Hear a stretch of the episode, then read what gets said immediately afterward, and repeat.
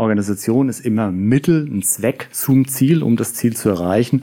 Und deswegen betonen wir immer auch, es kommt auf die Situation an, was der Ansatz ist. In vielen Situationen wird ein agilerer Ansatz benötigt, aber nicht immer und überall und in unterschiedlichem Maße. Und sag mal, dieses ja, bewusst reflektierte, das haben wir versucht, eben entsprechend zum Ausdruck zu bringen. Willkommen zum IBO Podcast, dem Podcast für die Arbeitswelt von morgen. Einfach zurücklehnen und fit für die Zukunft werden. Viel Spaß! Herzlich willkommen zu einer neuen IBO Podcast Folge. Ich bin Christian, Geschäftsführer der IBO Akademie, aber auch Trainer, Berater, Agile Coach und Organisationsentwickler. Und ich freue mich heute ganz besonders, Thorsten Petri in unserer Runde begrüßen zu dürfen, denn uns verbindet ein gemeinsames Thema und äh, das mit Leidenschaft, nämlich das Thema agile Organisation. Hallo Thorsten. Ja, hallo Christian. Vielen Dank für die Einladung und auch hallo an die Zuhörer. Vielleicht sagst du kurz was zu dir. Was machst du? Wo kommst du her? Ja, kann ich gerne machen. Also Thorsten Petri ist mein Name. Ich habe einen BWL-Hintergrund, komme aus der Unternehmensberatung und bin jetzt schon seit einigen Jahren als Professor tätig. Äh, bin da im Studiengang Media Management an der Hochschule Rhein-Main, unterrichte Unternehmensführung und mache eben nebenher Beratung, Training, agiere als Redner. Thorsten, wir kennen uns schon eine ganze Weile und äh, wir stehen jetzt heute nicht ohne Grund in unserem Podcastraum hier in Wettenberg äh, bei Ibo. Ähm, uns verbindet ein Thema, das ist das Thema agile Organisation und unser ja, aktuelles Herausgeberbuch äh, mit gleichem Namen, genau. Agile Organisation. Ja. Ähm, jetzt wird der eine, äh, eine Hörer oder eine Hörerin vielleicht äh, sich vorstellen, naja, ja, ähm, habe ich schon von gehört und äh, heute gibt's ja aktuell ganz viele dieser Bücher, wo Agilität draufsteht und das Label wird ja momentan äh, an, an ganz viele Themen gepackt, Hauptsache agil. Aber was macht vielleicht unser Herausgeberbuch so besonders? Vielleicht hebt sich da tatsächlich auch von den Agilitätsbüchern am Markt aktuell ein bisschen ab. Was meinst denn du? Da bin ich natürlich fest von überzeugt. Bin natürlich nicht ganz unparteiisch, muss man ja dazu sagen, aber mm. naja, vielleicht kann ich ein paar Gründe nennen. Also das eine, was man halt sagen muss, ist ein Herausgeberbuch. Äh, von daher, es kommen sehr viele Experten, äh, Vertreter aus Beratung, Wissenschaft, Unternehmen äh, zu Wort. Also es sind nicht nur zwei oder drei Personen, die ihre speziellen spezielle Perspektive wiedergeben, sondern es sind sehr viele Autoren und die eben sehr stark authentisch äh, reale Beispiele aus ihren Unternehmen vorstellen, zum Teil die Entwicklung des Unternehmens äh, darstellen hin zu einer agilen, agileren Organisation und zum Teil eben auch andere Erfahrungen machen. Und das Ganze kombiniert mit einem relativ langen Einführungsbeitrag von uns. Ein relativ langer Einführungsbeitrag, der aber aus unserer Sicht auch Sinn macht und wirklich auch als Orientierungsgerüst dient und immer auch die Verbindung zu allen Unternehmensbeispielen, Praxiserfahrungen der Autorinnen und Autoren auch herstellt und so eigentlich ein Gesamtbild der agilen Organisation präsentiert wird, äh, wie es aktuell auch in der Praxis wiederzufinden ist. Und das finde ich so spannend und faszinierend, dass wir jetzt seit ja mehr als einem Jahr gemeinsam an diesem Buch gearbeitet haben und ja, vielleicht sprechen die Fakten auch für sich. Dass wir beide begeistert sind von dem Buch, ist keine Frage. Ja, das wird kein Wundern. Ja.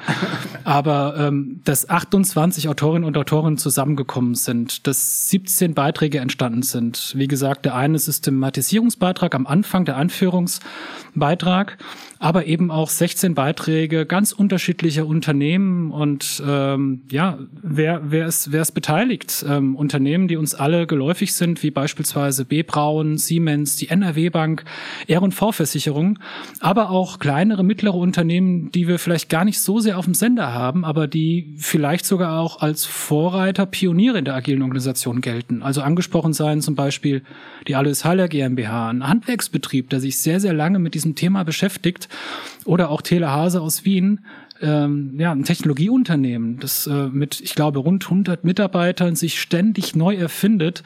Äh, das macht es, glaube ich, spannend und das macht dieses Bild so facettenreich. Aber was eben auch interessant ist, sind die vielen Ähnlichkeiten und Gemeinsamkeiten, die wir herausarbeiten konnten. Genau, da hast du recht. Also es sind, wenn man sich so anguckt, der Aus, die Ausgangsbasis ist immer sehr, sehr unterschiedlich. Und es sind durchaus unterschiedliche Ziele, die das Ganze getrieben haben in den verschiedenen Unternehmen. Und äh, man sieht auch, im, manchmal ist das ganze Unternehmen quasi agil, agiler, wie auch immer, aufgestellt. Und zum Teil sind es eben einzelne Bereiche im Unternehmen. Also bei B. Braun beispielsweise oder bei R&V geht es nicht um das gesamte Unternehmen, sondern es geht um einzelne Bereiche an der Stelle. Und obwohl es diese großen Unterschiede gibt, gibt es, wie du richtig sagst, diese Gemeinsamkeiten Gemeinsamkeiten. Und das war eben auch ja ein Ziel von uns, dass wir die herausarbeiten, dass wir eben nicht sagen, wir stellen jetzt das eine Modell vor als das ultimative Modell, was auch ja so ein bisschen Abgrenzung zu vielen anderen Büchern ist, wo natürlich bestimmte Modelle eben vorgestellt und erläutert werden, haben wir bewusst hier gesagt, wir wollen verschiedene Modelle vorstellen und die aber nicht irgendwie getrennt voneinander äh, loslassen, sondern eben auch eine Ordnung bieten, in dem Einführungsbeitrag das nebeneinander zu legen, Vor- und Nachteile äh, vorzustellen und den Lesern im Prinzip eine Hilfe zu geben, wann passt gegebenenfalls welcher Ansatz, an welchem Beispiel kannst du dich gegebenenfalls orientieren, wenn du das Thema angehen möchtest. Hier hilft vielleicht auch oder ist nützlich so ein bisschen der Hinweis auf die Zielgruppen, die wir wirklich ansprechen, auch mit dem Buch. Ne? Also ähm, sowohl, ja, ich sag mal, äh, ja, erfahrene Agilisten, wenn wir sie mal so nennen dürfen, finden natürlich in den Unternehmensbeispielen äh, ganz pragmatische Ansätze und, und Erfahrungen, die sie vielleicht auch mit ihrer eigenen Erfahrung spiegeln können, ob sie damit koppeln oder nicht. Das macht es vielleicht zu spannend, sich dem Thema konstruktiv zu nähern aber auch dieser undogmatische, authentische Blick ähm, über den Tellerrand, was es heißt, über verschiedene Branchen, Unternehmen unterschiedlicher Größen mal zu betrachten, die, die, die sich diesem Thema annehmen, das macht's spannend und ähm, zum anderen ähm, ist Agilität natürlich mehr als nur Struktur und nur Prozess. Natürlich braucht es für Agilität im ähm, organisatorischen, unternehmerischen Umfeld auch ähm, ja ein kulturelles Fundament, ähm, agile Führung und und eine neue Art der Zusammenarbeit. Da Was auch in auch allen Beiträgen ja klar zu deutlich immer ja. rauskommt, dass die Grenze zu ziehen schwierig ist, dass immer zwei Seiten einer Medaille sind und dass das eine ohne das andere nicht geht. Aber wir haben den Fokus hier ganz klar auf der Organisation. Richtig. Und wenn ich überlege, wir, hätten alle Facetten der Agilität, die momentan so herumschwören, zusammenfassen wollen in einem Buch, dann wären es, glaube ich, mehr als knapp 500 Seiten geworden. Das dürfte genug sein schon. Ja, genau. Und das äh, spricht ja für ja, weitere Veröffentlichungen. Ja, und äh, das ist die erste Auflage. Vielleicht folgt ja bald eine zweite. Aber es ist und bleibt ein Organisationsbuch. Und das ist uns beiden wichtig, ähm, weil äh, wir Strukturen und Prozesse beleuchten, wie diese diese Strukturen agil gestaltet werden können, welche Charakteristika es braucht, welche Kerneigenschaften notwendig sind, um genau diese ersten Schritte auch gehen zu können. Ich muss nicht gleich die Organisation um 180 Grad drehen, aber es gibt ähm, Kernaspekte, denen ich mich nicht mehr bewusst machen muss, um äh, tatsächlich auch dann ähm, ja den richtigen Weg einzuschlagen. Und das arbeiten wir, glaube ich, ganz gut in dem Buch heraus. Relativ pragmatisch, äh, relativ hands-on finde ich und ähm, ja, das äh, zeigen auch die vielen Ansätze, Methoden und Techniken, die wir in dem Einführungsbeitrag, glaube ich, zusammenfassen, damit auch eine Orientierung ermöglicht wird und die Beiträge dann nachher auch ein bisschen besser verstanden werden können. Ich glaube, es ist auch äh, wichtig zu betonen, und das machen wir ja mehrmals in dem Buch auch, dass wir eben sagen, es geht nicht darum, unbedingt agiler zu werden. Also agiler zu werden an sich ist nicht das Ziel. Orga ist nie das Ziel. Organisation ist immer Mittel, ein Zweck zum Ziel, um das Ziel zu erreichen. Und deswegen betonen wir immer auch, es kommt auf die Situation an, was der Ansatz ist. In vielen Situationen wird ein agilerer Ansatz benötigt, aber nicht immer und überall und in unterschiedlichem Maße.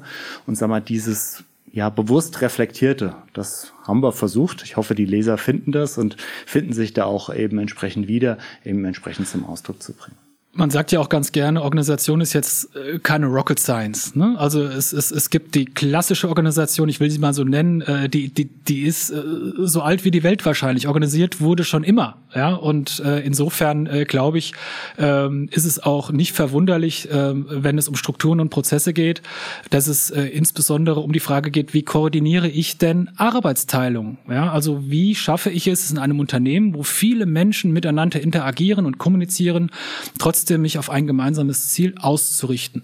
Und das ist in der aktuellen VUCA-Welt wahrscheinlich äh, eine größere oder eine neuere Herausforderung, wie ich vielleicht in der klassischen Organisationsfeld äh, Welt in diesen äh, bewährten, vielleicht auch tradierten Hierarchien ähm, erleben kann oder, oder wiederfinde. Und das macht es auch so interessant, dass ich dieses inkrementelle, iterative Vorgehen auch in diesem Veränderungsprozess natürlich auch etablieren sollte, um nicht äh, von vornherein auf ein bestimmtes Ziel ausgerichtet, nur in diese Richtung zu laufen, um dann nach einer gewissen Zeit festzustellen, hm, hätten wir doch mal die Scheuklappen abgesetzt. Und du hast am Anfang ja gefragt, was ist so ein bisschen das, die Besonderheit des Buches. Einen Aspekt würde ich gerne noch rausstellen. Äh, wir haben versucht, eben diese Gemeinsamkeiten auch zusammenzubringen und haben den Agile Org Navigator dann auch entwickelt. Das sind 15 Charakteristika, die äh, agile Organisation beschreiben und hinweg über die ganzen Beispiele und die verschiedenen Tools gelten. In unterschiedlichem Maße, aber passt eigentlich immer. Und das ist so ein bisschen die Quintessenz. Von daher das vielleicht auch ein Argument, mal ins Buch reinzuschauen.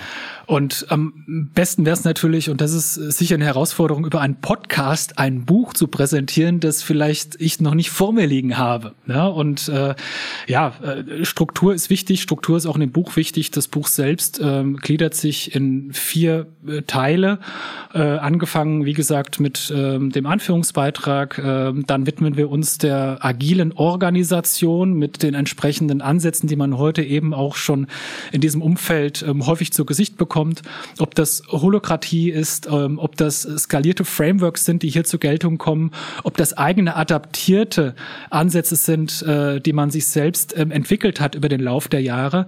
Ähm, es schließt dann an, äh, dass wir ausgewählte Beispiele, Erfahrungsberichte äh, tatsächlich auch äh, ja so ein bisschen Deep Dive mäßig in dem dritten Teil präsentieren und im vierten Teil und das finde ich spannend, machen wir auch einen kleinen Ausblick, was es heißt, über die eigenen Unternehmensgrenzen hinauszublicken und auch Agilität im Sinne eines Ökosystems ähm, zu denken. Und auch das Thema ist sicherlich nicht abgeschlossen, sondern da wollen wir einfach so ein bisschen auch das Interesse wecken dafür, dass Agilität mehr ist als nur eine Methode oder ein Tool, das ich mal einführe ähm, und dann läuft's. Also in Summe sehr systematisch strukturiertes Buch, so natürlich unsere persönliche Einstellung mit vielen, vielen unterschiedlichen Perspektiven. Und ich würde fast sagen, wir machen jetzt langsam Schluss und lassen die Leute auf die bekannten Online-Plattformen gehen und mal das Buch sich äh, anzuschauen. Äh, das gibt vielleicht dann nochmal einen anderen Einschlag. Thorsten, das ist eine sehr gute Idee und äh, ja klar, das Buch ist äh, überall verfügbar äh, in den Buchhandlungen äh, Ihres Vertrauens, aber eben auch im äh, Verlag Dr. Götz Schmidt, wo das Buch erschienen ist. Und ja, wir freuen uns natürlich über Ihr Feedback und wünschen allen Leserinnen und Lesern viel Inspiration bei der Gestaltung ihrer eigenen Organisation. Ja, ob sie agil ist am Ende oder nicht, das bleibt ganz Ihnen überlassen. Wir wünschen Ihnen dabei viel Erfolg und Mut bei der Veränderung. Und in diesem Sinne von mir alles Gute, bis bald. Dem kann ich mich nur anschließen. Danke und danke für die Einladung, Christian. Tschüss. Ibo Podcast. Danke fürs Zuhören. Bis zum nächsten Mal.